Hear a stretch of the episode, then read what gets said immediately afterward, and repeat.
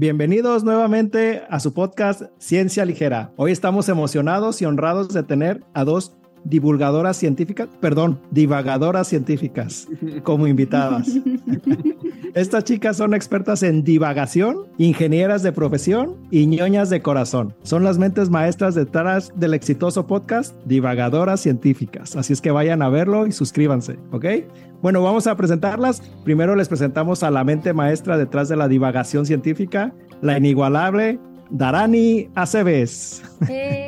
Muchas gracias. Yo no sé qué hago aquí, cómo terminé aquí con esta gente que tanto admiro, pero bueno, primero gracias porque escuchan a sus fans, porque en este tema desde que ya saben que me impactó, les escribí, oigan por favor, quiero un episodio en torno a este tema y nunca me imaginé que iba a estar aquí, que lo iba a vivir en vivo. Hagan de cuenta que yo me siento como cuando vas a un concierto y luego que te ganas los boletos para como el backstage, que Ah. puedes saludar a la celebridad y así. Así me siento en este episodio. Muchas gracias por invitarnos y por haber ido a nuestro podcast. Y suscríbanse y suscríbanse aquí a Ciencia Ligera, que es contenido de mis favoritos y gratis. Gratis. Siempre va a ser gratis como Jordi Eso. Rosado. Gratis, pero al rato les, pueden- les podemos donar, ¿eh? O sea, ya cuando Ah, lleguen, lleguen- Vamos por los mil. Y, y por otro lado tenemos a Mari Lega, que es la manzana de la discordia. Hola Mari. Hola, no, pues miren, aquí igual yo también como Darani. Darani puso la mesa y yo de colada. y yo me metí junto con ella. Y también yo me siento como en el escenario, como cuando te sube a cantar el artista y ahí estás tú. ¡Ah! Así, Oigan, siento. chicas. Gracias por la invitación. Nada más con que- Bad Bunny. Con que el artista no sea Kalimba, todo está bien. Fuertes Mira, declaraciones. No, muchas Y- gracias. muchas Y algo que gracias. hacen muy bien la- las chicas de divagadoras Sí, científicas es el chismecito científico. Ah, ¿va? sí. Y entonces Eso es lo que más nos gusta. También. Y entonces en este episodio vamos a hablar de un chismecito científico. Este, en esta ocasión vamos a hablar del doctor Paolo Machirini, conocido como el mal cirujano Pero el cirujano de la muerte también. o el cirujano de la muerte, sí. El gran mentiroso también. Ya, bien mal. Sí, así todo. El hijo de. Ah, Para iniciar el, el- este episodio, a mí me gustaría, bueno, decirles primero bienvenidas, chicas, al- al- a Ciencia Ligera y gracias también a ustedes por invitarnos a su podcast. Y quisiera preguntarles primero, antes que entremos al chismecito, que es lo que más les gusta, es preguntarle sobre su podcast, este, cómo, cómo surgió su podcast de divagadoras científicas y qué hablan ustedes en este podcast. Mari, porque tú fuiste la de la idea original. Ah, bueno, pues todo empieza porque Darani consideró que yo hablo demasiado y me dijo, ¿sabes qué? Ya me cansé que vengas y me hables a mí. Mejoraste tu podcast. Compártelo con la comunidad. está de moda, está de moda. Y yo, sí, ¿verdad? Ella fue la porrista. Yo dije, sí, la verdad yo no me iba a meter tanto con ciencia, yo nada más iba a venir a platicar. Y coincidió con que le platiqué a otras amigas y mm, dicen, ah, yo también quiero hacer un podcast y unamos fuerzas, claro que sí.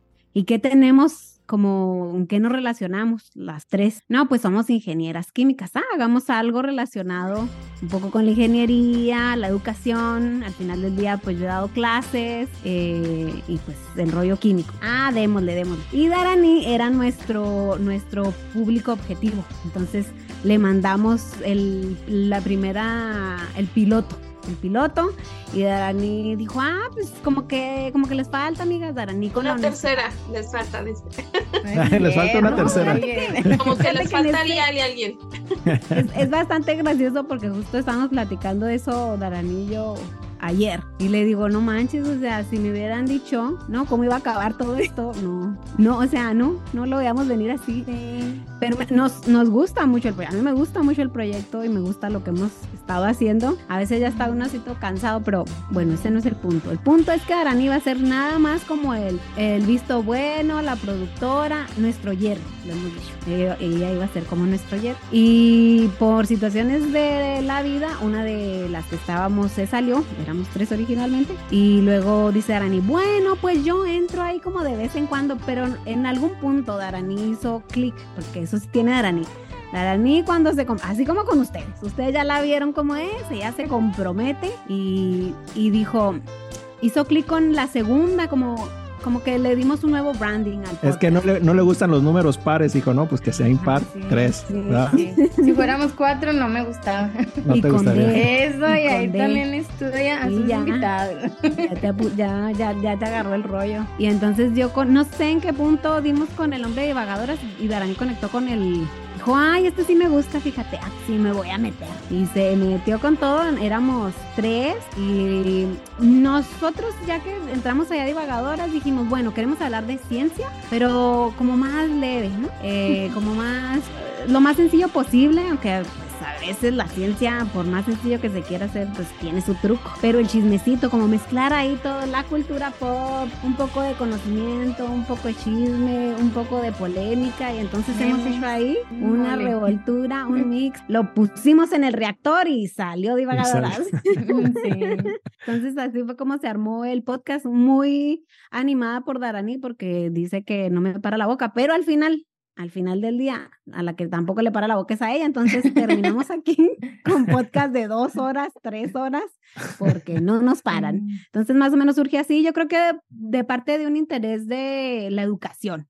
O sea, no somos maestras, pero como que nos gusta compartir y que nos compartan. Entonces, también surgió la oportunidad de, de estar con otras personas que sí saben más de los temas. Entonces, nos gusta mucho sentarnos con gente como ustedes a platicar de temas de ciencia y de lo que sea. La verdad, de la vida privada también, porque ahí sí los ciencias ligeros nos costaron un poco más. No son tan, no son tan. Sí, todavía no se dejan. son tan de, de vida personal, son muy ocultitos, pero, pero Por bueno. contrato no podemos. Sí. Bien. No se nos permite. Ah, Ciertas cosas Sí, tenemos prohibidas. Sí, ¿no? bueno, mira, sí, la historia como la dice Mari, pero hay una parte muy importante que dice ella, no, y de repente conectó Dara. O sea, aparte de los números pares, estoy tramada con la letra D. Entonces, al principio, cuando ya, ya que digo, ándale, pues sí, sí le entro ya para, por la que ya se había ido. cállate, ya cállate. ya Estaba porque Mari pensando, buscaba y buscaba nombres, y yo también, y proponíamos. Hasta fue donde topamos con ustedes, ciencia ligera, pues eso que fue tenemos antes, que eso aceptar fue- que ajá, ustedes fue fueron como antes. decir, no inventes, o sea, llegar al nivel Ujú. de ellos, mira, y, y tenían, o sea, yo creo que fuimos su suscriptora número 20, algo así, ¿no? o sea, desde el principio lo seguimos. Digo, qué padre, o sea, como ellos con la, eh, la bioquímica, la farmacobiología, la, la biología, la medicina, pero en lo de nosotros, ¿no? Pues ingeniería, física, química, este, algo así. Y la verdad sí influyeron mucho. Entonces, de repente, Mari tiene esta, es muy creativa, aunque diga que no. Y yo soy así como que más plain, o sea, yo soy así bien básica, así con que tenga cinco y la letra de A. Entonces dice, le digo, pues tiene que llevar ciencia, le digo, pero algo así como que no tan serio, porque pues Más mira, ellos son ciencia ligera, pero son científicos, o sea, algo Sí, como son- humor, humor científico, como que para meterle cómo somos, porque pues la verdad sí somos bien dicharacheras. También yo creo que teníamos pláticas así hasta altas horas de la madrugada y hablábamos de todo, o sea, podíamos empezar hablando de cohetes y terminábamos hablando de células madres. como, como que el, el destino, ¿no? O sea, al principio yo iba a ser simplemente como, pues darles, o sea, como mi crítica como amiga, como amante de la ciencia. Y de Pero la Darani. Darani, a ver, digamos aquí las cosas como son. Si querías o no querías en el fondo, al inicio del proyecto, estar. Mira, la verdad, al inicio no. O sea, yo quería estar Ah. como detrás de cámara, como, no, o sea, no en la cámara, pero me encantaba como esto de, del... Dirigir, de- producir. No, no, no. Sí, puede ser, pero como el hecho de que ellas estuvieran interesadas en divulgar, ¿no? O sea, a mí, mujeres sobre todo, que es algo, bueno, ya pasándonos a divagadoras, dice Mari, divagadoras científicas, digo, sí, ese ya nos encantó así, este, y, y pasándonos ya, yo ya le agarré la onda a su podcast, o sea, siempre es como que traen su caballo de Troya, no, que la comedia, y luego terminan, el gen de la comedia, no, sí, no, que la depresión, el gen, entonces va- venimos aquí a ver si existe un gen divagador, o sea, ¿por qué somos así? Debe de existir. Debe de haber algo ahí. Bueno, y, y como nos comentan, pues que, y lo volvieron a repetir, que les gusta el chismecito, pues vamos entrando ahora sí ya al chismecito. ¿Alguien nos puede decir, este, quién es el doctor Paolo Marchiarini y por qué es el mal cirujano? Para entrar al chismecito. Antes de que empecemos, sí quiero hacer una mención a, a Alma, mi esposa, este, porque ella tenía una, un seminario con sus estudiantes de maestría y de también de licenciatura eran algunos, donde les daba una capsulita que era el chismecito científico, ¿no? Y les platicaba Ah. cosas interesantes no científicas Uy. de los científicos, como el hecho de que a Niels Bohr lo hubieran tenido que sacar en, e- en un avión, en la panza de un avión, este, el servicio secreto desde Noruega hasta Inglaterra y casi se moría, o que Marie Curie tenía un amante, o que Ah. Erwin Schrödinger ten- estaba casado con dos mujeres al mismo Sí. tiempo y a las dos se las llevó al premio Nobel. Entonces, ¿Cómo no? todo Pues, oye, es pu- oye, puede ser la tercera divagadora. Sí, es lo que ¿Ah? a decir, ¿eh? A ver, a ver. la invitación siempre ha Nosotros estado. ahí la invitación Se siempre están brillando estado. los ojitos, los oídos.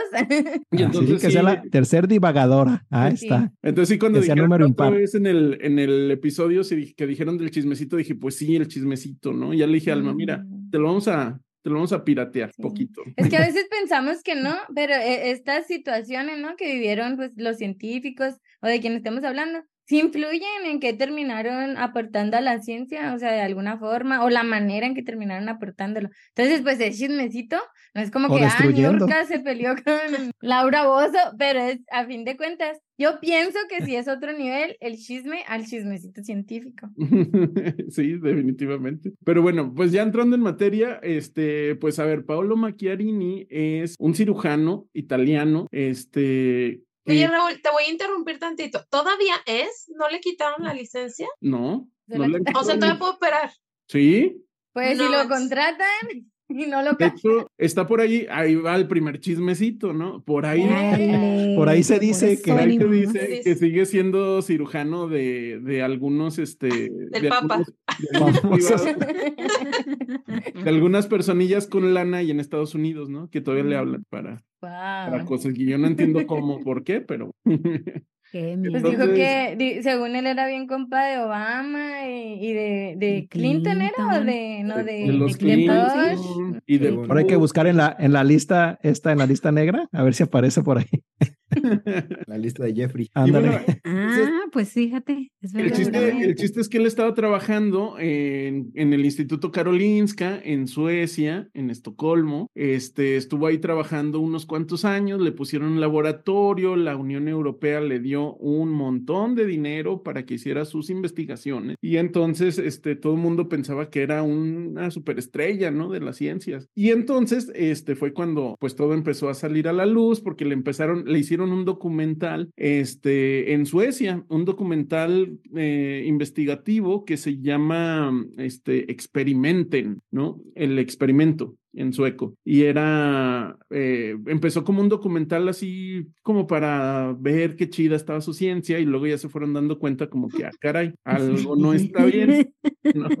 Entonces, este, sale el documental, eh, lo sacan en, en, en, la tele abierta, ¿no? Allá en Suecia. Y entonces ahora sí empieza el revuelo, ¿no? Por, por todo esto que había hecho, que ahorita lo vamos a platicar. Y entonces ya, este, se abre una investigación, cierran su laboratorio, a él le quitan el dinero, le quitan, este, la posición de investigador y entonces ahora lo meten a un juicio, este, para, para determinar su culpabilidad. Y bueno, ahorita todavía sigue, ¿no? Creo que todavía estamos, vamos a hablar de, de lo último. Y, y, pero, ¿por qué era, por qué se consideraría como una superestrella de la, porque él se sabía vender o, o tenía un background que, que, lo respaldara? A ver, mis, mis, dos granos de sal al respecto y ahorita ustedes dicen qué onda. La, lo que sucede, una cosa, primero los hechos, ¿no? Una cosa que sí sucedió es que en 2008 él hizo una cirugía en España a una tal Claudia Castillo, a la cual le reemplazó su tráquea por una tráquea cadavérica, ¿no? De un paciente, de otro paciente que estaba, que había fallecido, al, al cual al paciente se le quitaron las células, se le dejó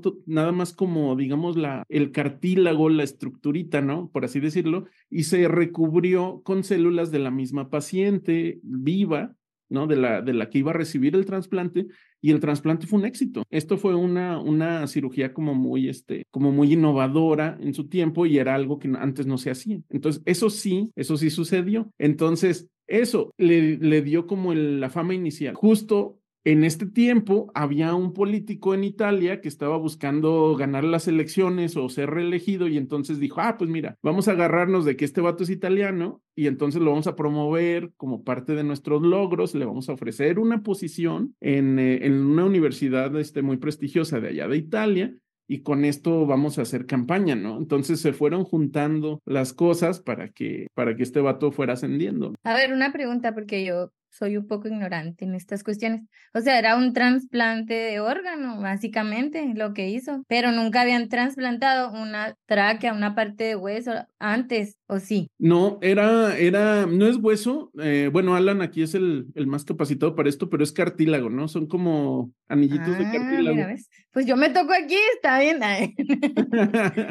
No, a ver, dinos, dinos algo. Ah, sí, bueno, lo que dijo justo Raúl es, es- son anillos de, de cartilaginosos, pero es cartílago duro y a la vez con esa capacidad de flexibilidad para no, no ser completamente rígido. Entonces, cuando te hacen una traqueotomía, este, pues ya eh, pierdes la capacidad para, para muchas cosas, ¿no? Para hablar, para hablar. O sea, ¿no? es como donar un, Sí. un tejido o algo así. Bueno, ahí había existido esto que dice Raúl, el trasplante, pues sí se considera trasplante de órgano cadavérico, ¿no? El que hubiera sido exitoso por evitar, en teoría yo no leí nunca el trabajo de eso porque pues, no, no, eh, que, que no haya tenido un rechazo, eh, etcétera, eh, quizá haya sido parte del ex. Y bueno, yo ahí quiero agregar otro granito de sal. Ahora el segundo, ibas a agregar dos granos de sal, ¿no, Raúl? A ese?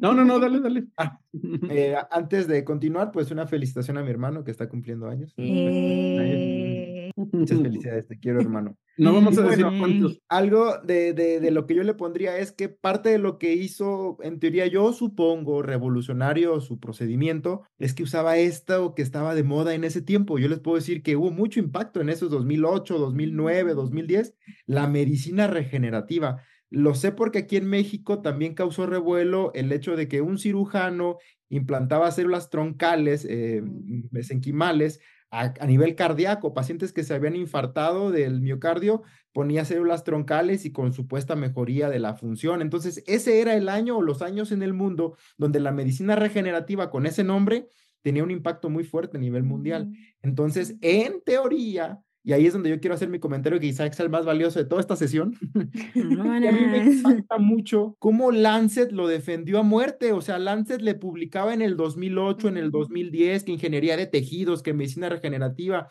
Mismo Lancet, que sacó un artículo diciendo que no era culpable. O sea, yo no sé cuánto le pagaron a Lancet. Yo no sé si él pagaba o del mismo Megagrant que consiguió dos puntos y tantos millones de dólares, no sé qué. Y ahí pagaba sus publicaciones, lo cual habla de lo puerca que puede llegar a estar la ciencia también Exactamente, con exactamente. revistas pagadas como eso. Yo por eso siempre les digo, yo nunca pagaría por una, por una publicación, así sea la revista más chafa, o a lo mejor yo, ni investigador soy, va, pero nunca pagaría ni un peso porque sería ser parte de ese negocio Exacto. puerco de la ciencia de pagar por publicar. Y bueno, ya regresando al tema, le Te apoyo, te apoyo, porque así más. exactamente me o sentí sea, yo. Lancet Yo, yo- ya, yo yo, o sea, ya la me sentí sucio, puerco por pagar. Oye, deja tú, o sea, o sea, Lancet eh, debería estar con la cola entre las patas de haberle Sí. publicado a ese señor cosas que no se confirmaron o en su tiempo los, los supo engañar. Muy yo de no sé, acuerdo. Era un maestro del engaño, yo no sé. Total, sí, al el final, cirujano del engaño. tuvo que eh, sacar varios artículos y una editorial donde al final sí reconocen que fue culpable de una mala conducta y mala praxis, que eso en la medicina está muy penado. Me sorprende que no se haya iniciado un proceso para retirarle su licencia, pero depende mucho del país, de los cargos y de quien haya de- eh, levantado la, la denuncia y si fue o no a, a agencias legales para poder eh, retirarle su licencia. Es decir, un verdadero desastre en los aspectos éticos, un, un- un- un reguero también este señor, y le seguían publicando en Lancet. Eso es lo que yo me quedo. De ahora en adelante que vea algo de Lancet así muy asombroso, al menos con más. Mira, mi ver. teoría es Cuidado. que como lo- los logró engañar, como dice Raúl, tuvo ahí sus dos, tres cosas que dices, ah, ok, una cirugía así, pero pues para mí no fue nada innovador, ya había habido trasplantes de, de tejido, de, no sabía que se le llamaba, ¿cómo? Eh, ¿Cadavérico o qué? de órgano cadavérico, sí. de órgano cadavérico, no sabía que se llamaba así, pero bueno, o de corazón o de así, no sé, en su tiempo ya se ganó el Nobel que se lo tenía que haber ganado, no él. Entonces, como que esto poquito, él, porque sí, te, sí era, o sea, un, un psicópata, sí logró engañar. Entonces, yo siento que lo que pasó es que llegó a un nivel de fama, de popularidad y de, ah, de, de, de echarle tantas flores, manipulando y como sea, lo hizo. Obviamente sí hubo corrupción ahí, Pero como que ya cuando se dieron cuenta, ah, como cuando te pasa cuando te ponen el cuerno, no digo, si te dan. Aquí A ver, a ver, dinos. Dice, no entiendo. puede ¿no? ser que esté tan ¿Qué se siente? A ver, que díganlo. ya se sintieron de que no, es que no puede ser, o sea, no, de- de- nos vamos a quedar bien mal, nos engañó, o sea, yo siento que pasó ese efecto, entonces se fue haciendo Sí. más y más grande, y ahora como lo bajamos, ¿ves? Inclusive los, directi- los directores de, de Karolinska, o sea, no, También no, como que sentían pena, creo que al último hasta De ellos, hecho, o Raúl sea, también lo defendía cuando estaba ya en- Raúl, de su postdoc. No, sí, café, yo le decía a Raúl, pero mira, es que está haciendo. No, pero es que este, le llevaba lo café y le defendía. ponía las galletas al Ajá. que ni pasaba y le hacía doctor. No, pero te digo, yo siento lo mismo que, que Alan, lo apoyo, porque yo dije, no inventes, o sea, Karolinska es los que organizan los Nobel, o sea, a ese nivel estamos, de que inclusive pues la doctora a Kathleen, que no tiene nada que ver, Caricó, tiene, tuvo una investigación exitosa, digamos, en pausa por tantos años, o sea, desde el 2005 y así, y, y gente o sea, así tan talentosa no la volteaban a ver y a este tipo ya casi por nada le daban el Nobel. Entonces yo quedé como Alan así súper enojada. A ver, a ver, a ver, a ver. Pero estamos muy exaltados y no hemos no le hemos platicado Es a la cierto. gente qué hizo. A ver, este, divagadoras, ¿alguna de ustedes nos puede decir qué hizo ese señor para que Darani y, y Alan estén tan enojados? Bueno, mira, es que todo comenzó con, eh, ya había habido reportajes, ¿eh? O sea, según anduve investigando, pero como que ya saben que Netflix está ahorita el boom, ¿no? Que saca series muy buenas, que ya llevo varias. Este, entonces sale la serie de Netflix en diciembre de 2022, 23, o sea, el año- hace tres meses, dos meses. Entonces, eh, pues ahí la, casualmente, una periodista iba a hacer un reportaje porque él estaba en su clímax, como dijo Raúl, rockstar de la ciencia, va a innovar aquí, que células regenerativas no como se dice medicina regenerativa y las células madre. Y fíjense que yo haciendo memoria, sí recuerdo que como en el 2010, 2011, yo siempre he andado muy así investigando porque con esto de lo de la diabetes, está de que, ah, que, que te donen células beta y el páncreas, inclusive hasta me inscribí en un estudio así, ¿no?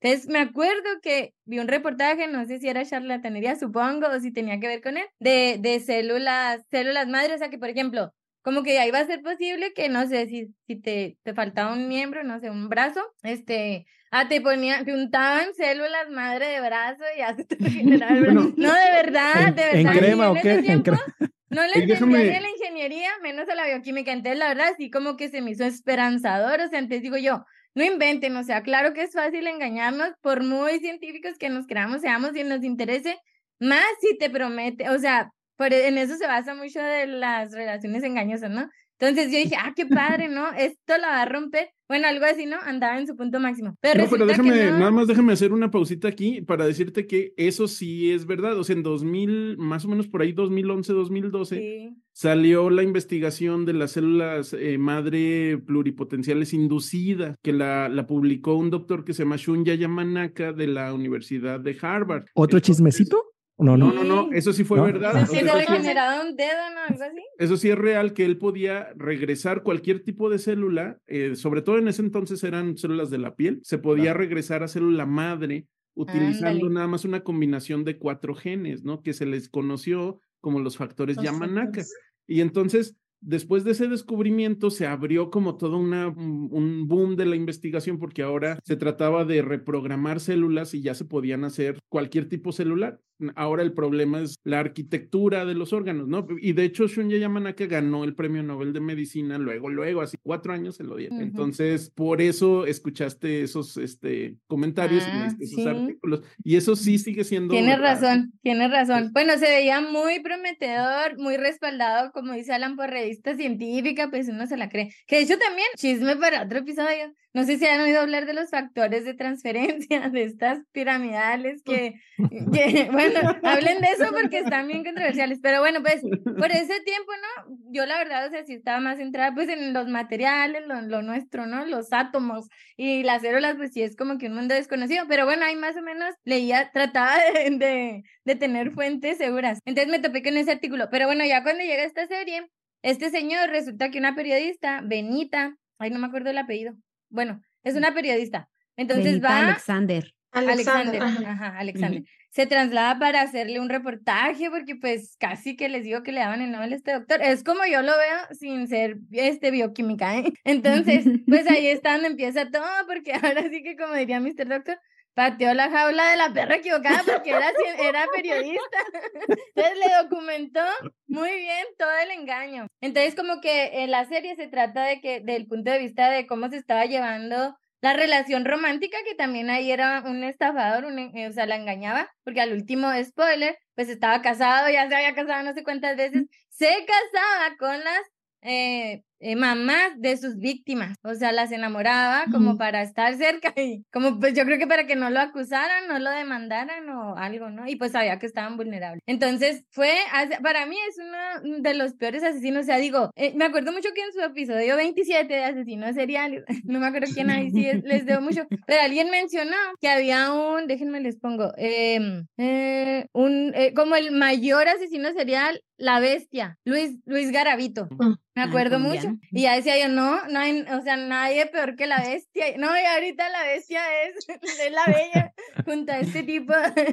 Entonces, eh, este tipo, o sea, le daban un quirófano rodeado de profesionales en el instituto probablemente de mayor renombre en investigación médica para hacer eh, lo que hacía con sus víctimas. Entonces, claro que ahorita lo tengo como el, pues llamémoslo asesino serial, pero no sé, no sé ni qué término darle. Entonces ya se descubrió de que esos trasplantes de tráquea no funcionaban. Una de las muertes, la verdad, yo, yo lloro con muy pocas cosas y cuando lloré en esa serie fue cuando ah, la muerte más trágica, que era una muchacha que le habían hecho una traqueotomía y pues le les queda como un agujero aquí, no sé por qué, eh, Alan, no entiendo bien de eso. Y pierden el habla casi 100%, o sea, podría hacer sonidos o hablar así muy bajito. Entonces ella quería recuperar la voz como para no tener el hoyo y para poder tener una vida normal con su hijo, ¿no? Entonces, desde el punto de vista madre ya te duele. Porque ese niño perdió a su madre. Pero ya después cuando sale todo en, los en los emails, ella decía, eh, me siento súper mal, estoy literalmente vomitando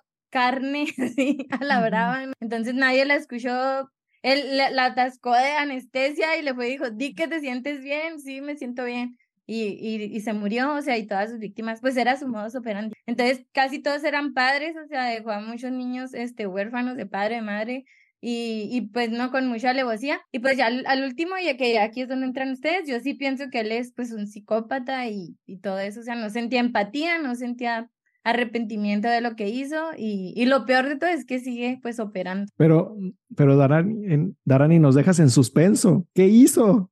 ¿Qué hizo este señor? Ah, bueno, ah, según él, em, mandó como ¿qué que no hacer eh, tráqueas. Yo creo que animado por su éxito con el, el trasplante que nos mencionó Raúl, eh, de esta tráquea, mandó a hacer tráqueas de De plástico. plástico. Oye, pero De yo creo que se fue a. Home Depot, ¿no? Ya Sí, casi que como- de los, los así 12. del- Exactamente, sí. Ay, Entonces, parecían eh, así. No, es que se supone que, las, se supone que las tráqueas estaban impresas en 3D, que era otra cosa revolucionaria. Ah, sí. sí. No, entonces no era Yo Home Depot. Sí se va a Home Depot, por Sí. poco por tubo de seguir. PVC. Sí, era algo así. Alan a lo mejor es el que este, nos puede decir, porque yo ahí desconozco todo, Alan.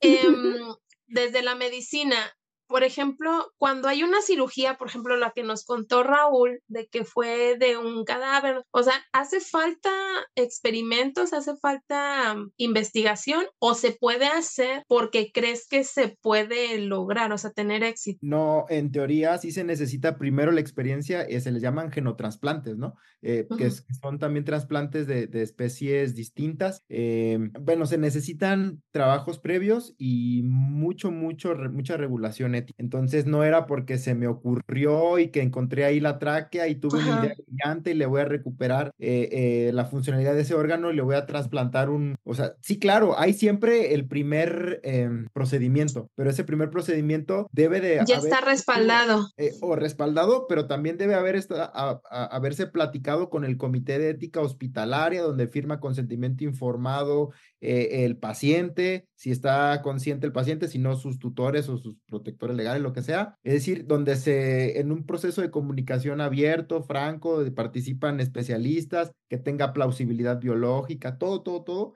para poder llevar a cabo un procedimiento de ese tipo. Que, que no sabemos, perdón, que no sabemos si sí sucedió o no. No o sea, sabemos- no, no hay artículos, pero no sabemos si sucedió esa plática.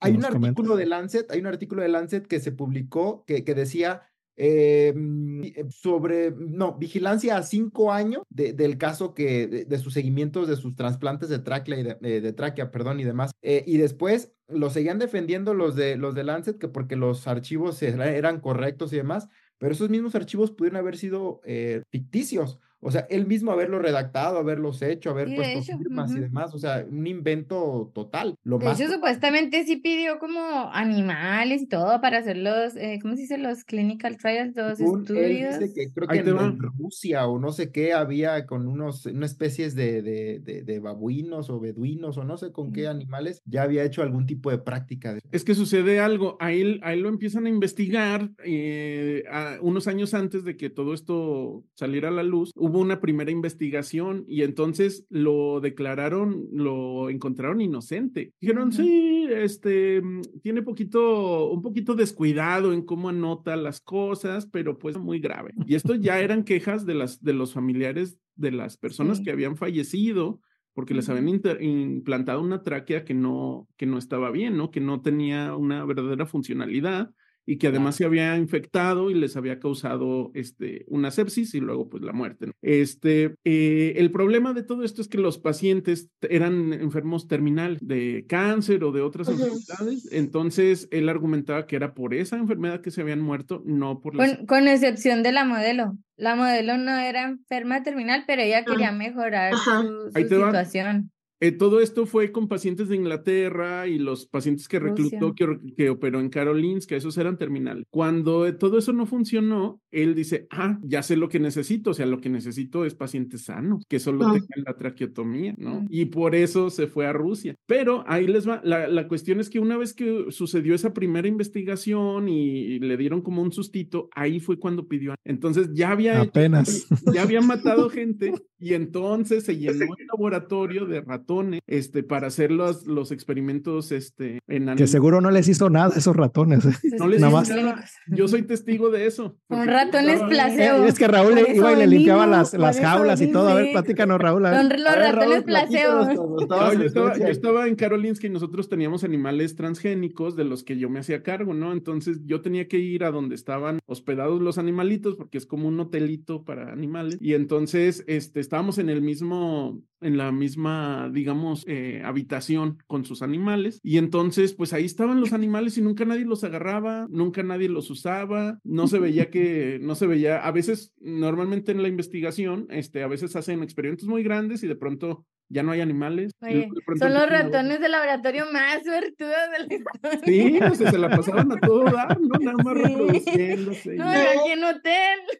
Y luego, este, su laboratorio estaba en el hospital, este, del campus sur de Karolinska, donde estaba nuestro laboratorio también. Entonces nosotros pasábamos todos los días por ese laboratorio y ahí en ese laboratorio tenía él lo que él llamaba un bioreactor, ¿no? Que era como un tubo que según esto tenía la tráquea impresa en 3D, tráqueas chiquitas y que según esto las bañaban con células madre y el tubo estaba rotando y entonces era como como recubrir el tubito con las células, ¿no? Mientras le estaban echando ahí y se, y se supone que eso iba a hacer que crecieran capas de células alrededor y se iba a ver tráquea verdadera, pero no es cierto, o sea, se lo echaban y se resbalaban las células y ya, ¿no? Se quedaba el puro plástico. Y entonces pasábamos y pasábamos y en, en investigación médica pues siempre ves a la gente trabajando, ¿no? sobre todo a los hindús o a los chinos o a los mexicanos, friega. En ese laboratorio, en ese laboratorio el tubo siempre estaba parado, así. Nos asomábamos por la ventanita porque sí, se suponía que ahí estaba el superdoctor, ¿no? Ay, yo ¿No? quiero trabajar con ese, con ese investigador.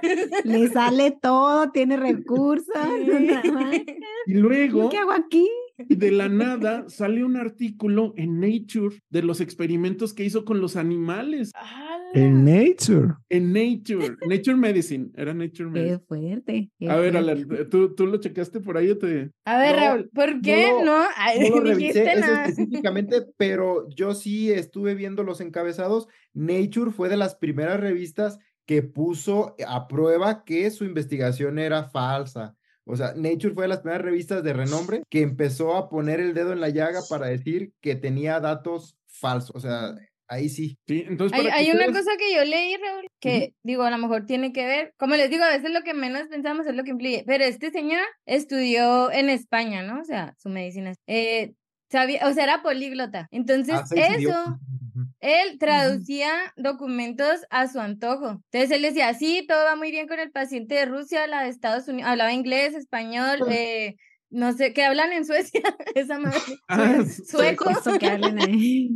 Svenska. Suecies, ay, sucies. Bueno, pues, habl- habl- o sea, era políglota, o sea, era lo inteligente para engañar, hay que ser muy inteligente, ¿no? Entonces, eso sí, que lo uses para bien. Yo pienso, para mí la inteligencia es sí tener eh, esta creatividad y usarla para bien para mí. Ujú. ¿Ves? Pero pues ya la psicopatía es como tomar malas decisiones como él hizo, ¿no? Entonces tenía mucho que ver eso porque para llegar a revistas como Nature o la, o la, o la que tú quieras, no voy a decir como unas son mejores que otras, ¿no? Tú sabes que te tiene que respaldar toda una investigación, entonces falsificaba documentos. Él mismo los traducía y pues el hecho de que te estén respaldando de cinco o seis países diferentes, aunque sean falsos, no digo ya, no sé qué tanto se metería a falsificar o qué contactos tenía, pero si te dicen, no, pues, o sea, está sellado por el presidente Obama, porque hasta el Papa, él tenía ahí el teléfono del Papa, ¿no? Entonces, hizo el engaño de tal manera que sí, o sea, a lo mejor médicamente no era posible lo que estaba afirmando, ¿no? Pero pues él mostraba como los protocolos, ¿no? O sea, sí, aquí está el artículo, sí, aquí están los clínic, ah, los estudios, los ensayos clínicos, Sí, aquí está, y todo era mentira. Entonces, ahí sí ya quien se dejó engañar, pues ya es los que tienen la culpa. No, no perdamos la fe totalmente en toda la gente que anda detrás de las revistas científicas. O sea, sí era muy hábil para engañar. Y otra cosa que sucedió es que él se aprovechó de un sistema de confianza que había en Europa. O sea, muy raro que existiera en Italia, porque los italianos son como nosotros, confiados. Este, pero sucedió una cosa ahí, una- lo narra, creo que esta chica, la, la reportera Benita, Benita. en su, en su artículo de Vanity Fair, que dice que este, él tenía una, un, un puesto en España y cuando le hablan de, de, mm, de Italia para reclutarlo a esta universidad, le preguntan que qué puesto tenía en España, ¿no? Y en España dice, España yo era jefe especialista de cirugía, ¿no? Este, condecorado. Y entonces los de Italia decían, ay, es que no sabemos cómo traducir eso al italiano, pero pues bueno, pues lo hacemos Ándale, exacto, exacto. le ponemos sí, top que- professor y ya está, ¿no? Y entonces ya con esa certificación se fue a Karolinska y dijo, pues miren, yo en Italia y en España soy top professor porque en, en España les enseñó en español Sí. el- un documento que quién sabe qué era, el italiano podía sí ser real, pero que se lo habían dado por la primera mentira, ¿no? Y entonces los suecos dijeron, ok, Ah, sí. Sí, o sea, esa sí fue la estafa maestra de la medicina. Sí, sí, ¿Tú, exacto. O sea, Raúl? era como era. ¿Al- ¿Alguna vez lo viste caminar, Raúl? ¿Le pusiste una alfombra Mm. roja? ¿Le llevaste un... nunca lo vi, ¿eh? Nunca lo ¿No? vi.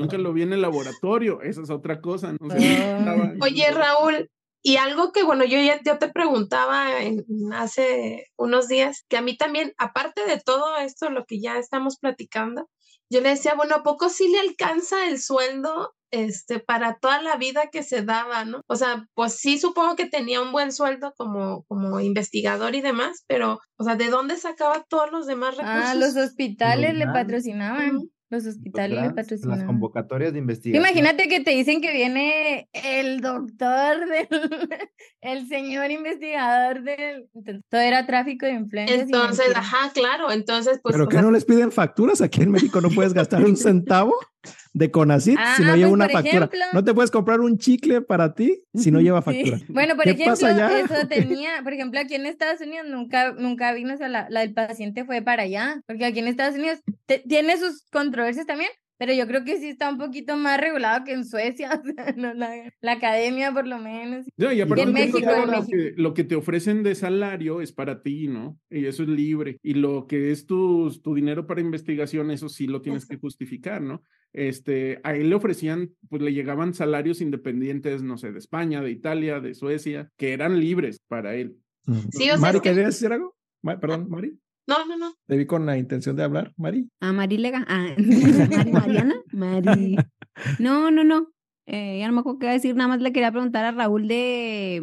O sea, cuando tú llegas allá, a Suecia, ¿Qué, ¿Qué se decía? ¿Qué pasaba en los pasillos del Karolinska? Cuando yo O llegué sea, todavía ya- nada, cuando yo llegué todavía nada, pero sí tengo que decir una cosa, que en ese entonces me tocó a mí vivir el sistema de confianza, porque a mí jamás me pidieron mi título de doctorado para darme un contrato de Ah, mira.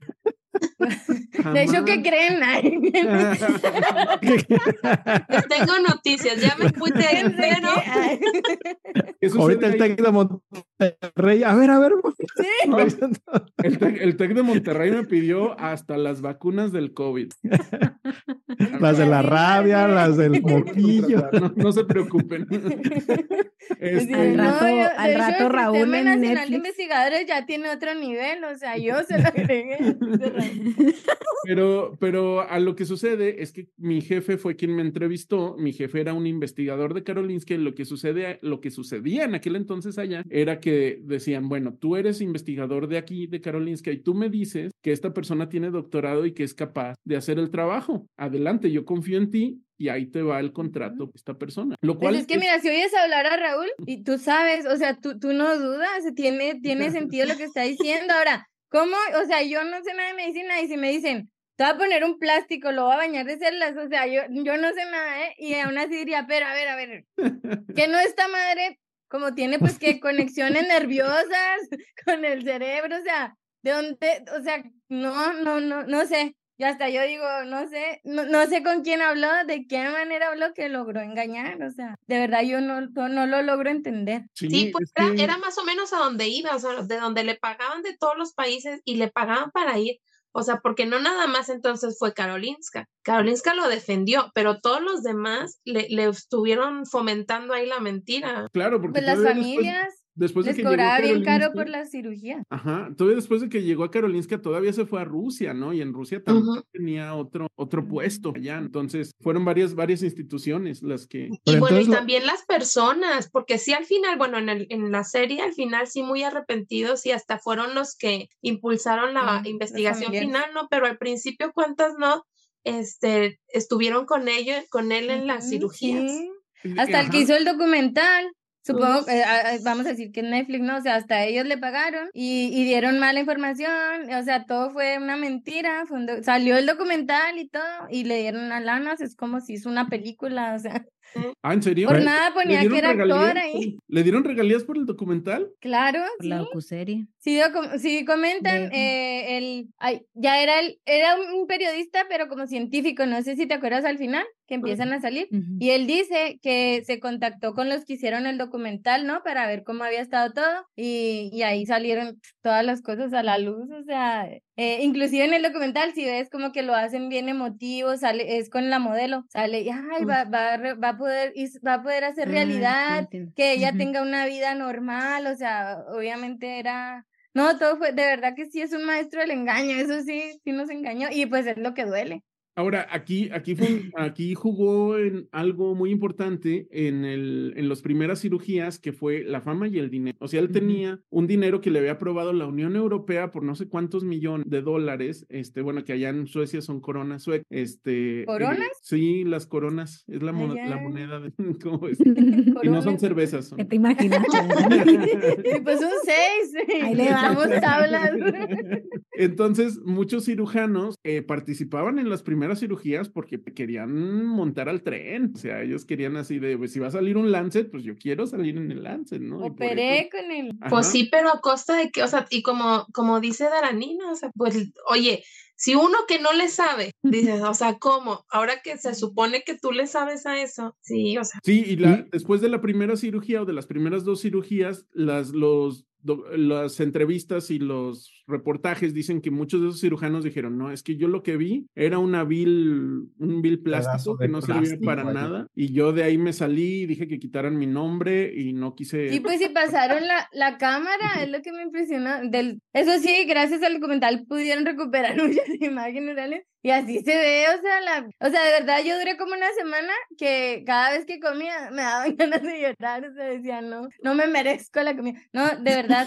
O sea, imagínate que no tengas, pues sí, ¿no? Está, a ver tú, Alan, porque yo ni siquiera entiendo bien, pero sé que, por ejemplo, a Stephen Hawking le hicieron una traqueotomía y yo mencioné en un episodio, quizá ignorantemente, como que después de la traqueotomía pierdes el habla, pero al parecer sí hay manera como de que depende, ¿no? O sea, ¿qué tan larga es? ¿Qué, qué es la tráquea? Pues Pues se supone que es un tubo hueco eh, y que, que su función principal es conectar, en este caso, la vía respiratoria con, con los pulmones, ¿no? Tráquea, eh, y la, la carina es la división y ya después viene cada una de las ramas traqueales hasta llegar a los pulmones. Entonces, si tú cortas, es porque necesitas salvar el flujo de aire. Entonces les funcionaba porque sí pasaba aire, porque pues es como conectar un tubo que sí pasa aire, pero después viene el rechazo hacia material externo que al final pues es el vil plástico.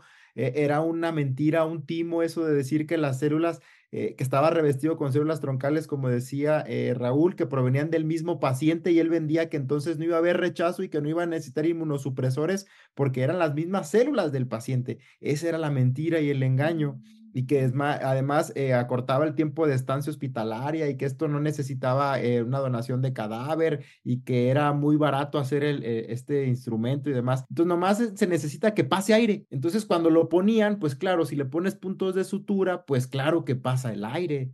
Pero la recuperación, ahí venía el problema porque pues, es un pedazo de plástico extraño en el, en el, en el organismo que, que, el mismo sistema, eh, pues claro que lo tiene que rechazar de alguna forma. Y no dice, ni quién sabe, como ustedes decían, no sé si le metían muchísimos esteroides o qué sé yo, como para que no mostrara ninguna, ninguna reacción eh, de, de rechazo o lo que fuera. Pero pues es que eso se iba a complicar. La mentira era que no había un sustento eh, biológico, no había plausibilidad para hacer ese procedimiento y esperar resultados positivos, pues, o sea, la mentira era eso, ocultar lo que realmente sucedía, publicar cosas eh, en las que decía que todo iba muy bien y el paciente ya había muerto, eh, o sea, eran muchos lados que tenía una controversia ética grave. Y por lo de la voz, pues son las cuerdas vocales, eso eh, está un poco más arriba, es, muy, es más pegado a la laringe, de eso en teoría las cuerdas vocales están acá, pero se necesita todo el sistema de fonación y, para poder emitir la voz. En teoría eh, se puede, eh,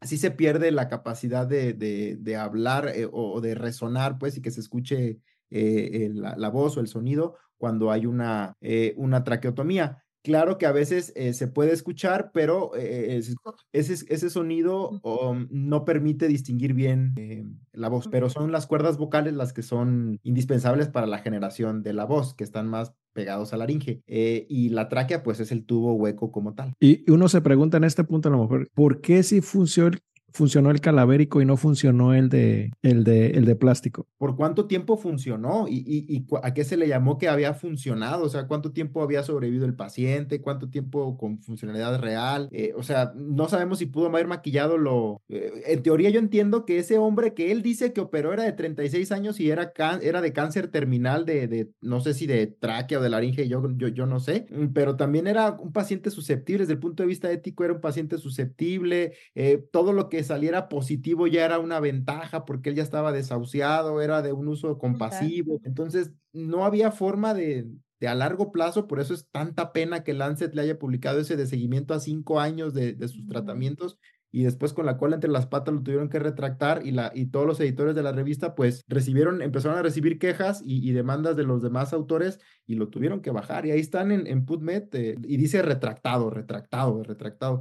Entonces ahí sí Lance pues es de los menos, yo creo que los menos eh, alegres de que se haya publicado. Sí, no, sí, sí. Qué bueno sí, que me dices para ya no mandar nada para allá. No, ya no. Ya no. Mariana, no, mejor tú, tú sí mandas cosas, pero chidas. No, pero a Lancet no. Oye, y luego lo que decías, eh, Alan, que también eh, en ahí en, el, en la serie, como las eh, familias de los primeros pacientes, bueno, víctimas en realidad, Víctimas. que decían, bueno, pues, o sea, sí se murió, pero pues es que es una cirugía experimental. O sea, esto va a servir para los próximos. ¿no? Entonces, también por eso no hicieron nada, o sea, los, los, los familiares, porque decían, ok, bueno, nosotros estábamos con, o sabíamos de, así es, así que eran los primeros, ¿no? Eso fue pues, muy triste, eh, perdón que te interrumpa así, Mariana, pero eso muy, muy triste de una niña que nació con agenesia de tráquea. Decir, Ujú. ella nació sin tráquea, no tenía ahí unos meses de vida y había estado de- sí. siempre de ventilador. Los Sí. padres, o sea, en la entrevista se veía cómo había convencido a los padres y los padres eh, en el postmortem todavía decían que había sido ella una pionera en la investigación Sí. de la medicina regenerativa y, y, y este señor empezó a decir que gracias a ella eran los primeros pasos de avance en la ciencia y no sé qué. Era un mentiroso. Y, y bueno, yo no sé si decirle asesino porque no, no hay más elementos que yo para tenernos quien para no, juzgar. no, no, no, no. Pero era Pero yo creo que lo mentira. que se merece, sí se, sí se merece, porque los mira, hay padres, gente que hace, los Ciencia padres lo de corazón. defendían, lo- los hay gente que lo hace ciencia de defendieron. corazón y les duele matar una rata aunque esté enferma. Lo Y una que rata los aunque padres esté sana, este se agarró la parejo. creyeron y los padres lo Manillos de defendían. indias. Entonces, si los padres de una pequeña con agenesia de sí, lo no, defendieron, feo. tú no puedes entender que, o bueno, sí puedes entender que otros burros hubieran caído en el engaño, colegas Ujú. y hasta editores, y Sí. además los propios padres de una niña moribunda. O sea, ahí estaba el, el Y grado él de- agarraba de gente vulnerable, gente vulnerable porque decían, bueno, es esto o pues de todas maneras se va a morir tu ajá. bebé. Eh, es esto, pues no, va- no vas a poder hablar el resto de tu vida con tu hijo, o sea, no. Eh, A Sí. lo mejor la muchacha, a mí- o sea, el que más me impactó fue el de la modelo porque pues le, digo, ella podía haber vivido con su curita en el cuello y sin, como Hawking, ¿no? O sea, pues adaptarse. ojo que Y- en y- un reportaje yo vi que ella pidió ser intervenida por el cirujano. Sí. Eso yo vi en un reportaje. Entonces, eh, ahí sí, pues, que pues, eh, la señora también no estaba muy bien. O sea, ella Claro, no, bueno, pero es que espérame, él llevó a cabo entrevistas. Ajá. O sea, O para sea, seleccionar, ¿no? Ajá, Era para como un reality un show, ¿no? Para... Sí. Un casting. Vamos a tener esta cirugía novedosa que cuesta millones de dólares, pues se las vamos a dar gratis. Pero tenemos, necesitamos seleccionar a la persona ideal. Y entonces personas fueron y se, se suscribieron porque Ese fue el documental. Ajá, entonces este, ella fue de las que, de las que solicitó y Macchiarini la escogió porque, claro, era un gran caso, porque era el caso de una bailarina que había perdido su voz. Emotivo. Ajá, entonces, Y porque ver. estaba sana. O sea, y él Y- quería pacientes sanos. O sea, él. ¿Y, y ustedes qué creen? ¿Esta persona es un psicópata o en Sí. realidad o era un terco que creía que sí podía funcionar la- este, su, su Es un investigación? psicópata, lo hizo con alevosía, no tiene empatía. Tiene todos los síntomas que ha aprendido de ciencia ligera y genes que tiene un psicópata. Entonces es un psicópata. tiene, tiene la monamina oxidasa de baja actividad. Ándale, eso es. El gen Maco, ¿cómo era? Mazo, Mao. a la, a la Mao. primera de haber visto Mao. su desastre, o sea, a la primera de haber visto su desastre, dos, dos, dos, tres desenlaces fatales, qué sé yo, por autocrítica y empatía dices algo estoy haciendo mal, necesito refi- refinar mi, no sé, mi técnica, algo no está bien en el laboratorio, qué estará pasando, pero nunca se le vio autocrítica, al menos por lo que se ven en los artículos y los documentales. Al contrario, él si hubiera seguido vendiendo el engaño, Ahorita Mm, estuviera todavía. Sí, sí, que ahí tenemos que defender a los, a los científicos porque Hollywood nos hace ver este, como este tipo de personas, ¿no? O sea, el, el Doctor Octopus en Spider-Man es así de, falló mi experimento, ¿qué necesito? Hacerlo más grande, ¿no? Todavía. Entonces, Patrocinadores. y los científicos en realidad no son así, ¿no? O sea, si falló mi experimento, ¿qué estoy haciendo mal? O sea, algo, algo no está bien y tenemos que regresar a planear y a Sí. todo. Este tipo no hizo eso, ¿no? Este tipo por su Se saltó todos los protocolos. Dice, no, se murieron porque eran terminales, ahora necesito sano. Y si Mm. ahorita le dijeran que si quiere seguir, te va a decir que sí, quiere seguir este, operando. Eh, y ya, eh, otra cosa que sucedió también que le quería comentar a Yair es que lo que sí pasó fue un gran shock en la comunidad de Karolinska cuando ya todo esto salió a la luz en 2016. Este, empezaron a, a renunciar las personas. El rector de Karolinska tuvo que renunciar porque él había sido el responsable de encubrir Lo eh, las primeras alegaciones, ¿no? Los primeros alegatos. Este, entonces él Lo renunció. defendieron, ¿verdad?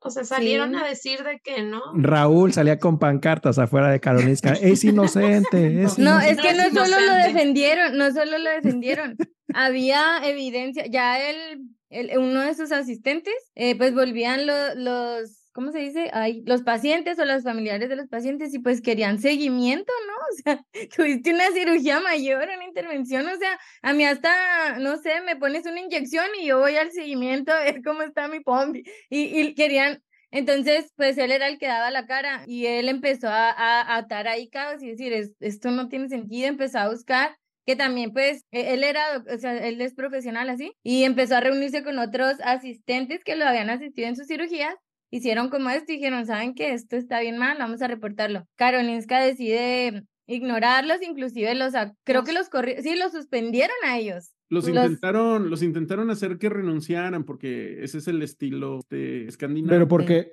no, pero eh, eh, estuvieron como un año eh, que no podían trabajar. en ningún lado les daban trabajo. ¿Pero era por el encubrimiento? No, ellos quisieron demandar lo que estaba haciendo. Ajá, pero, o sea, los quisieron hacer renunciar porque ya Karolinska estaba encubriendo a este señor. Ajá, sí. era así de, oye, no hagas solas. Para no sacar, ajá. Entonces estaba, o sea, sí encubrió, este, a pesar de que tenía las evidencias, porque se supone que estos chavos juntaron evidencia, y lo Se juntó eso, más ya después el, periodista científico, eh, más lo de la, la, periodista, ah, que aparte, o sea, sí es un psicópata, porque aparte tenía a su lado de que se casaba con las madres de las víctimas. O sea, al muchacho que tuvo el accidente automovilístico se casó con la esposa a, la. O se rejuntó. Tenía su pues, Tenía una esposa.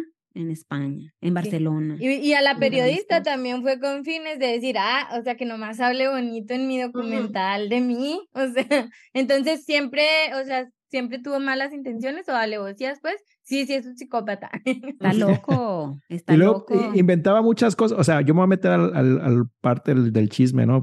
inventaba cosas así de como que nos vamos a casar en el castillo, no sé qué, Pipiris Nice, y que nos va a casar el Papa, y mandaba invitaciones, o sea, ¿por, qué elaborar tanto?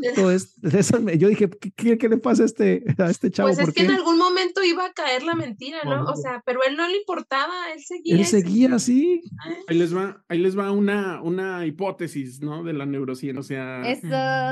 La, la teoría dice o de, sobre neurociencias es que si tienes esta forma de baja actividad de la, de la MAOA, de la monamina oxidasa, tienes un montón de serotonina en el cerebro y entonces, sobre todo, la serotonina es muy importante en la maduración del cerebro, sobre todo de la corteza prefrontal y sobre todo una partecita que está aquí, que es la, la este, dorsolateral, este, que tiene que ver con la inhibición de las malas acciones, que tiene que ver con, con la moralidad, ¿no? Entonces, cuando tienes un defecto muy grande, tienes una, tienes una formación aberrante de esa estructura y, y, otras estructuras en el cerebro que cuando maduras, digamos que el cerebro malinterpreta toda la información que tú estás recibiendo. Entonces, si tú pudieras ver todo desde los ojos de Macchiarini y si estamos yéndonos con la hipótesis no comprobada de que es un psicópata, él no estaría viendo que está haciendo nada mal. Entonces sería presa de su genética, no sería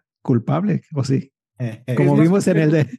Es más complejo que eso, y ya lo ha dicho Alan muchas veces, o sea, tiene que ver los genes más la interacción con el medio ambiente, que ahí sí no sabemos qué es lo que sucede, porque hay muchas personas que tienen la versión este, de baja actividad que no son psicópatas. Y no hacen eso. Mira, Raúl, lo que tenemos que hacer es, vamos a juntar una vaquita te vamos a mandar otra vez a Karolinska. Sí. Agarras unas muestras de sangre de él. Le dices, por favor, vamos a secuenciar y vamos a ver un RNA-seq y vamos a ver qué onda con su, con su expresión de ese gen. ¿Eh? A ver, ahorita abro la cuenta para mandar a Raúl allá a Karolinska. Y no, pues yo, yo de hecho sí se me vino mucho a la mente su episodio de asesinos seriales, porque yo creo que es, para mí ha sido, es que traen una racha de depresión, comedia, que si la felicidad, que el estrés, de lo que me hablen me lo hacen ver de una manera que me hace sentido, ¿no? O al menos digo, ay, no es subjetivo, hay mucha ciencia detrás, la neurociencia sí, pero yo no me resigno a decir, ah, no, sí, este, por su genética, este, él ni cuenta se da de que está haciendo el mal, porque, ok, a él le tocó esa genética, pero yo creo que a los, a los que engañó, ¿no? O a los que pudieron poner un alto en su momento, ¿qué?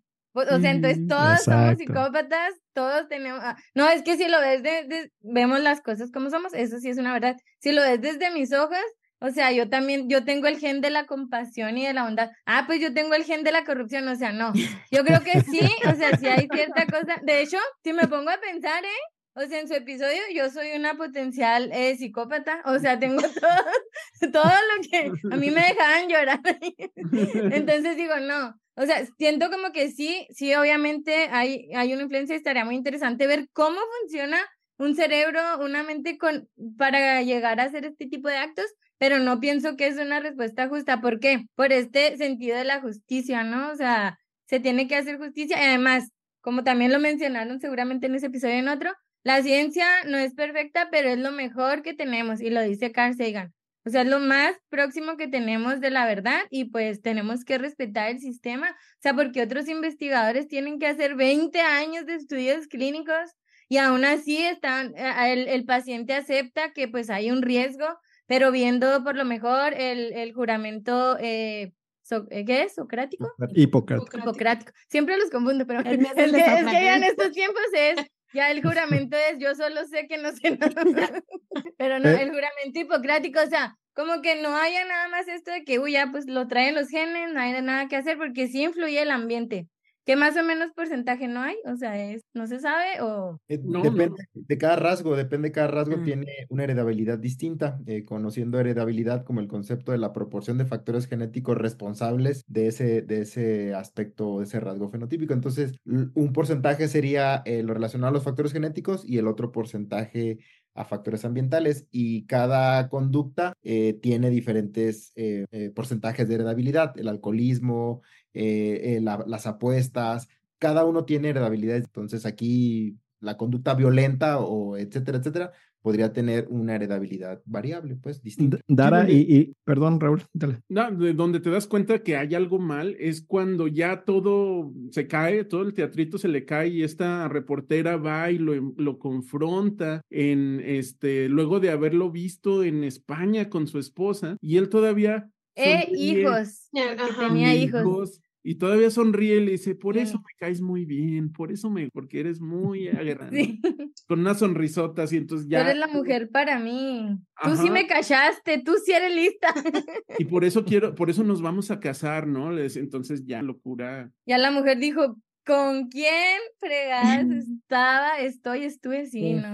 Porque él sigue, o sea, siguió pensando que él estaba haciendo bien, ¿no? O sea, como decía Raúl, él no, no en las últimas como de ahí de la serie de, de que da la entrevista dice, no, yo, yo sí, o sea, yo estoy haciendo bien y mi investigación y es para salvar vidas, y no es que, o sea, él se creía que sí, ah, que sí. era. Sí, sí. O sea, sí, ahí sí tiene, sí tiene punto Raúl, porque si él actúa totalmente como él está, él va directo para el Nobel, él todo está saliendo bien y se lo creía, ¿no? que, que hace poquito iba a hablar un efecto como que es cuando, pues sí, que, que tú no te das cuenta, o sea, que, que estás haciendo todo mal. Inclusive en ese mismo episodio mencionaban ustedes que, que había casos donde se ha usado para juicios, a lo mejor en el juicio de él, porque yo no entiendo por qué le dieron dos años y medio. Nunca había visto yo que alguien causara una muerte tan cruel como las que él causó y dos y medio años de, de, cárcel para mí no son suficientes.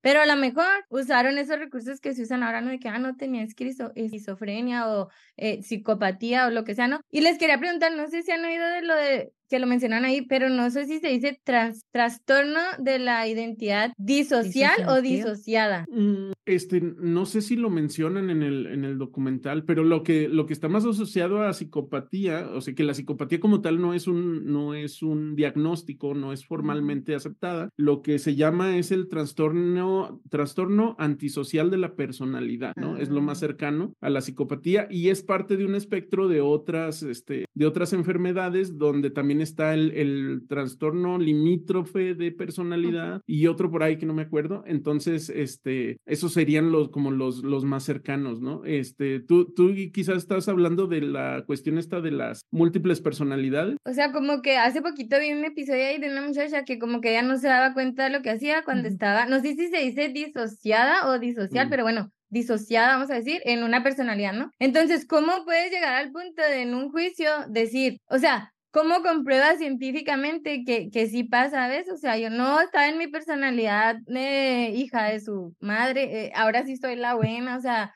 a mí se me hace algo le veo mucha charlatanería más que ciencia a ese tipo de casos. No, científicamente, Pero vamos, voy a científicamente no hay fundamento, o sea, no está comprobado, es muy difícil comprobar eso y científicamente no hay este un cuerpo de evidencias que te diga esto sucede en un estado disociativo de la personalidad. pues tiene su, tiene su canal y todo, ¿eh? Y tiene y, y divulga y dice y asegura que Sí, no, esto viene en, más que nada de los juicios, es argumentativo y viene de los, de los abogados defensores. En realidad no viene de la ciencia. O sea, no es un psiquiatra el que está ahí en el juicio, es un abogado. El, el psiquiatra puede decir una cosa, pero luego el abogado lo tuerce y dice, Ah, pues el abogado está intentando hacer su trabajo, que es defender lo mejor posible su... Pues lo hizo muy bien. Bien. El abogado, muy bien. Eh, eh, Eso iba a preguntar, a todo esto, ¿en dónde está este señor? ¿Está en la cárcel? ¿Está libre? Este, Según está leí, está en los Estocolmo. ok. Está más libre que Elsa. De hecho, de por allá es, por allá está ambientada es, la película, ¿no? es. Sí, según esto, ahorita está en Estocolmo y está esperando a, a que empiece su condena de dos y medio años. Eh, la va a empezar, la tendría que empezar ya este año, en 2024, pero este, están viendo si van a cambiar su sentencia a España, porque él mucho tiempo fue residente de España y todavía no acababa de tramitar su ciudadanía en Suecia. ¿Y mientras qué está haciendo? ¿Qué? Eh, ¿En su Este, casa o qué? eh, En la pues sí. cárcel. O, sea, ¿O en la cárcel preventiva? O O... sea, libertad No. condicional. En, en Suecia no hay cárcel preventiva, o sea, él, él está como en libertad condicional, ¿no? Pero Wow. como No le no digan estoy a Dani, si va a agarrar avión para allá. si puede agarrar ya se me subió el azúcar aquí. Como es el, la Unión Europea, ahí no sé si consideran que toda la Unión Europea es su, su límite. No, no te sé decir si nada más puede estar en Suecia o si puede andar viaje. Pues Porque mira, yo- yo creo que fue un golpe sí para la ciencia y el hecho de que esté libre no- nos duele, nos vulnera porque hay investigadores que se parten investigaciones como la doctora Carico, no me dejan mentir, que se parten, o años de lomo estudiando, eh, experimentando, haciendo por sacar este rollo adelante y por mantener este sistema que nos apasiona a todos que estamos aquí llamado ciencia. Y pues el hecho de que haya gente libre como él que tanto daño hizo a la ciencia, eh, pues se me hace. Es todo lo que tengo que decir ya. ¿no? Y de hecho, Más, quería llorar con alguien, no quería llorar sola. Hablando de eso, de, yo les quiero platicar un poquito del impacto que tuvo sobre, sobre la misma universidad, ¿no? Porque básicamente lo que hizo fue que la, la gente perdiera la confianza en el Instituto Karolinska, la gente de Suecia, porque Karolinska es como muy, muy importante en Suecia, pues como aquí en México la UNAM, este, que también ya perdimos poquito con, no, no se cree. Este, eh, y la cosa es que eh, yo me acuerdo que cuando todo esto salió, yo estaba ahí trabajando en el laboratorio y estaba platicando con una, con una colega que era sueca. Y entonces, pues estábamos hablando de todo lo que había hecho y cómo, cómo Karolinska lo había, lo había manejado mal, ¿no? Este. Y entonces, pues yo mexicano acostumbrado a que se le cambie por política el- la, la quimioterapia por agua a los niños, pues yo así de pasa, ¿no? Normalizado, México. normalizado. México. Y entonces, platicando de esto, la volteó a ver y ella con los ojos llorosos, ¿de verdad tú crees que haya habido mal manejo por de parte de las que no lo puedo creer? Y yo así de, Amiga, date cuenta. sí de, no, pues, o sea, sí. Y ya después de eso, ya fue que renunciaron el, el rector de Karolinska y varios miembros de la, de la sociedad este, científica de, de Suecia, que son parte de la comisión del Nobel. Y entonces esos también renunciaron simplemente porque se les podía asociar de una u otra manera caso. con el caso. Y eh, en general el instituto no se sintió como es un tipo de vergüenza, o sea, o sea, eh, las personas involucradas, pero por ejemplo tú que estabas como postdoc o el investigador con el que estabas asociado, otros sentían como ese tipo de vergüenza, decir, ah, estoy ahí en Karolinska. Sí, pero ¿qué, ¿qué pasó? Que nosotros íbamos a los congresos fuera de Suecia y nos enteramos que, que pues habían tapado las cosas muy bien porque nadie sabía. Hasta Oh. ahora que está el documental en. Netflix. Es lo que te digo, que hay un documental de hace cuatro Ajá. años y dice Claro. todo así igualito que Netflix. Pero no, la verdad también reconocimiento a Netflix porque eh, usaron el material eh, que tenía la periodista y le dieron el giro porque ella, ella se lo está, o sea, ella estaba haciendo su documental y hablaba maravillas de él, inclusive en, en partes de Netflix. Se ve como que le están preguntando así, ah, ¿cómo va? Todo va muy bien, así, pero ya ella está diciendo por atrás, todo era un engaño, o sea, ya uno va mentalizado de que, ah, no. Pero si me hubieran sacado el documental, yo me lo hubiera creído, o sea. Sí, no, y el documental sueco Mm. salió en, en diciembre, enero, diciembre de 2015, enero de 2016. Entonces, todo ¿Y ese salía tiempo. ahí el salía la... Sí, el- sí, en el, en el sueco sí se, ve el bioreactor, ¿no? Le hubieras tomado foto, Raúl, para que nos la enseñaras. Bueno, pues yo, eh, mi, mi comentario de despedida va a ser que es impresionante ver un artículo eh, como Lancet 2008, donde se publica el trabajo este, de, este, de este señor. No, ni siquiera le quiero decir doctor, no le quiero decir investigador, o sea, de este señor, es impresionante cómo con letras rojas atraviesa toda la pantalla eh, la hoja y dice retracted. Y luego te vas hasta el, hasta el final del texto, que a mí me gustaría que ya eh, cuando salga el episodio, pongamos la imagen o algo así para que se vea en la difusión del episodio. Se, se ve el pedazo de plástico eh, publicado en Lancet, un pedazo de plástico así como de PVC ahí, y, y con dos remedos aquí de hilo de este lado y de este lado, donde según está dando vueltas y, y que va recubierto de las células. O, Mm. o sea, un engaño, y ahí sí uno puede Pues es decir, la portada no, de Netflix. pues los editores. ¿por qué no vieron esas fotografías? Era algo que parecía de juguete, un, un engaño, un timo, o sea, era increíble y está en Así cua- cuando se te acababa el, el Lucas, el Ese sí, el te chamoy. digo. Así como un De ahí, de como agarró la idea. Sí, se Tan acabó el chamoy y dijo, ah, mira, Una enjuagadita y queda. un juegadito con cloro.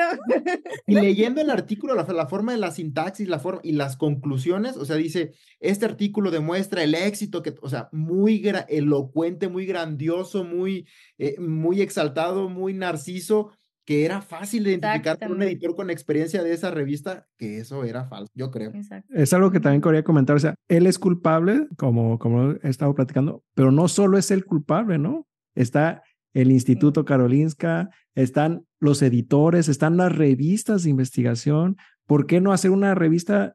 O sea, uno que publica en factores de impacto de uno le hacen como tres, le regresan como tres Sí, veces el es- a artículo, eso- que porque una coma, que porque no infecte. Y este señor que pone el tubo ahí, o sea, hay muchos culpables, no nada más es, es él, ¿no? Exactamente. Él es el Sí, principal fue un culpable, golpe pero para la hay ciencia. muchos o culpables. sea, Sí, no, metimos las cuatro ahí. Definitivamente el- el- la ciencia es humana, ¿no? La ciencia proviene del humano y por lo tanto es imperfecta y además padece de los mismos defectos que padecemos los humanos. Y uno de los defectos que padecemos los humanos es este aceptar todo por celebridad. Entonces, hay un... Por eso, un- dejemos de hacer famosas a la gente equivocada. Miren, hay gente muy talentosa. Aquí están nuestras ciencias ligeras, este, con súper información tan valiosa, ¿no? Y entregada de forma ligera y divertida.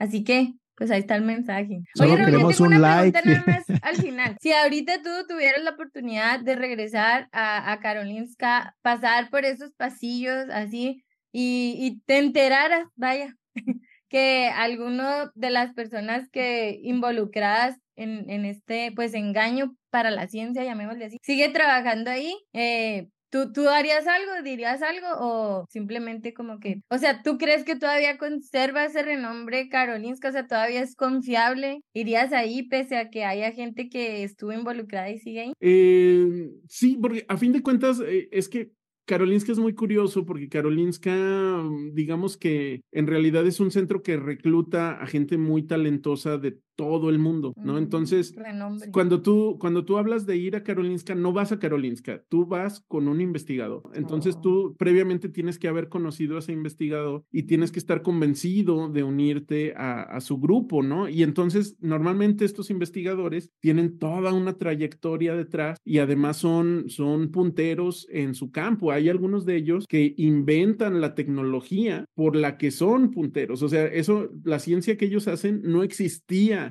antes de que ellos la empezaran a hacer, ¿no? Entonces, claro que si es uno de esos investigadores, claro que vale la pena, ¿no? Y esos sí merecen todo el dinero y merecen Sí, como todo que no la lleven, por uno no la lleven todos, o sea, hay gente ahí valiosa, ahí se organizan los noveles, o sea, vale le- el trabajo que los investigadores han... ¿Qué, qué harías tú o qué propones para como borrar esa mancha? Sí, lo, l- eso era otra cosa que quería decir, ya también para cerrar de mi parte, es que la ciencia, el tema tiene, tiene un gran seguro, ¿no? Que es el paso del tiempo. Este, no en el sentido de que tu corazón sana tiempo, ¿no? sino en el sentido de que la ciencia todo el tiempo. No se olvida.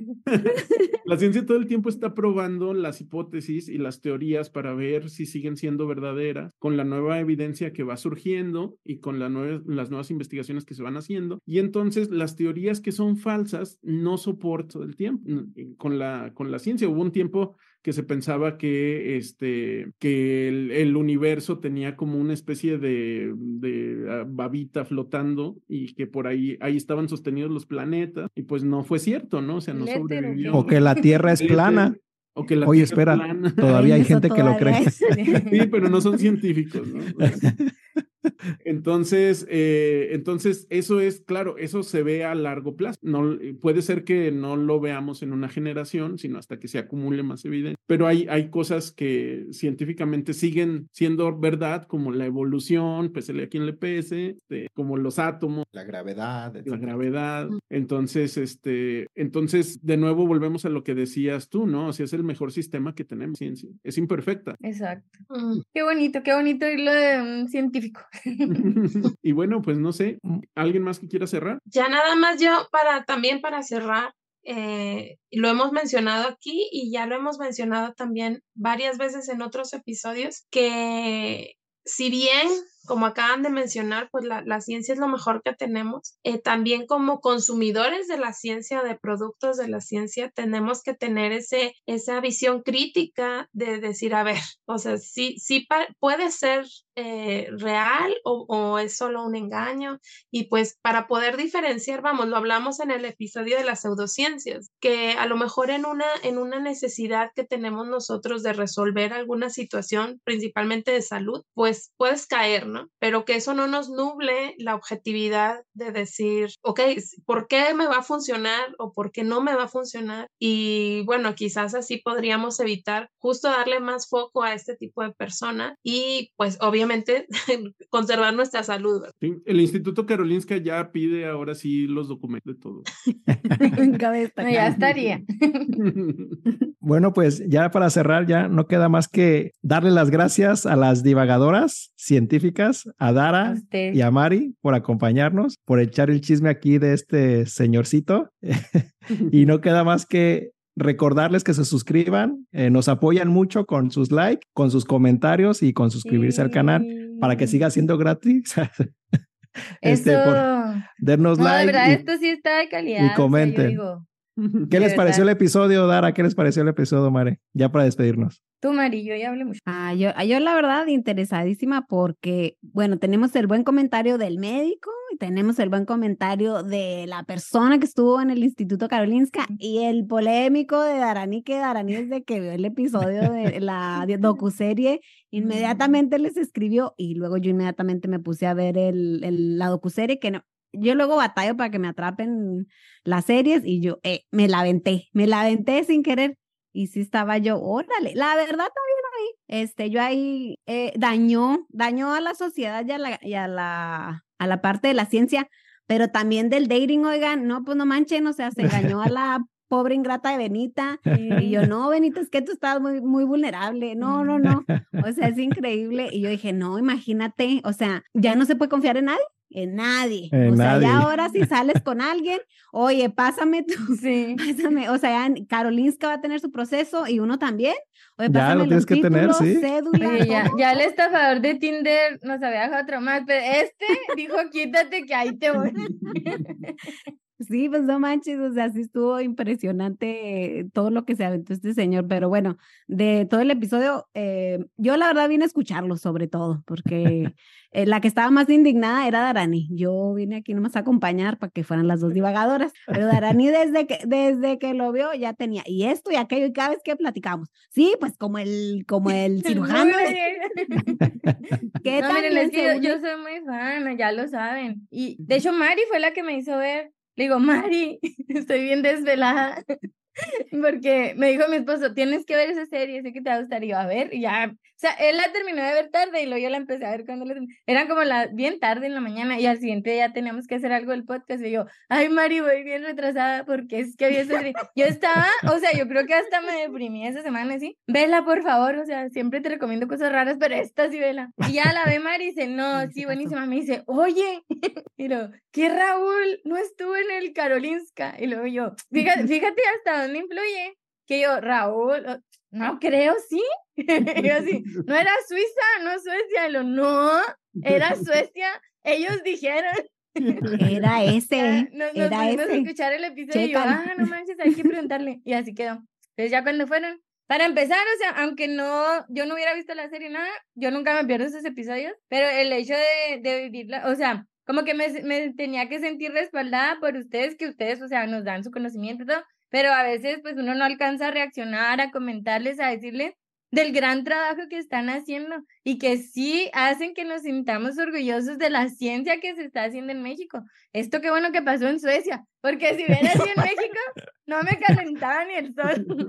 Pero aún así, les agradezco que se hayan tomado el tiempo y que escuchen a sus fans. Y no, pues, si siempre los veo, ahora pues también los voy a ver, pero ahora ya no me voy a quedar con, siempre tengo trabajo porque ponen el tema, ¿no? Traen al invitado este, y luego me pongo a investigar el invitado del tema que hablaron. Bueno, ahora ya no voy a tener tanto trabajo porque ya estuve aquí.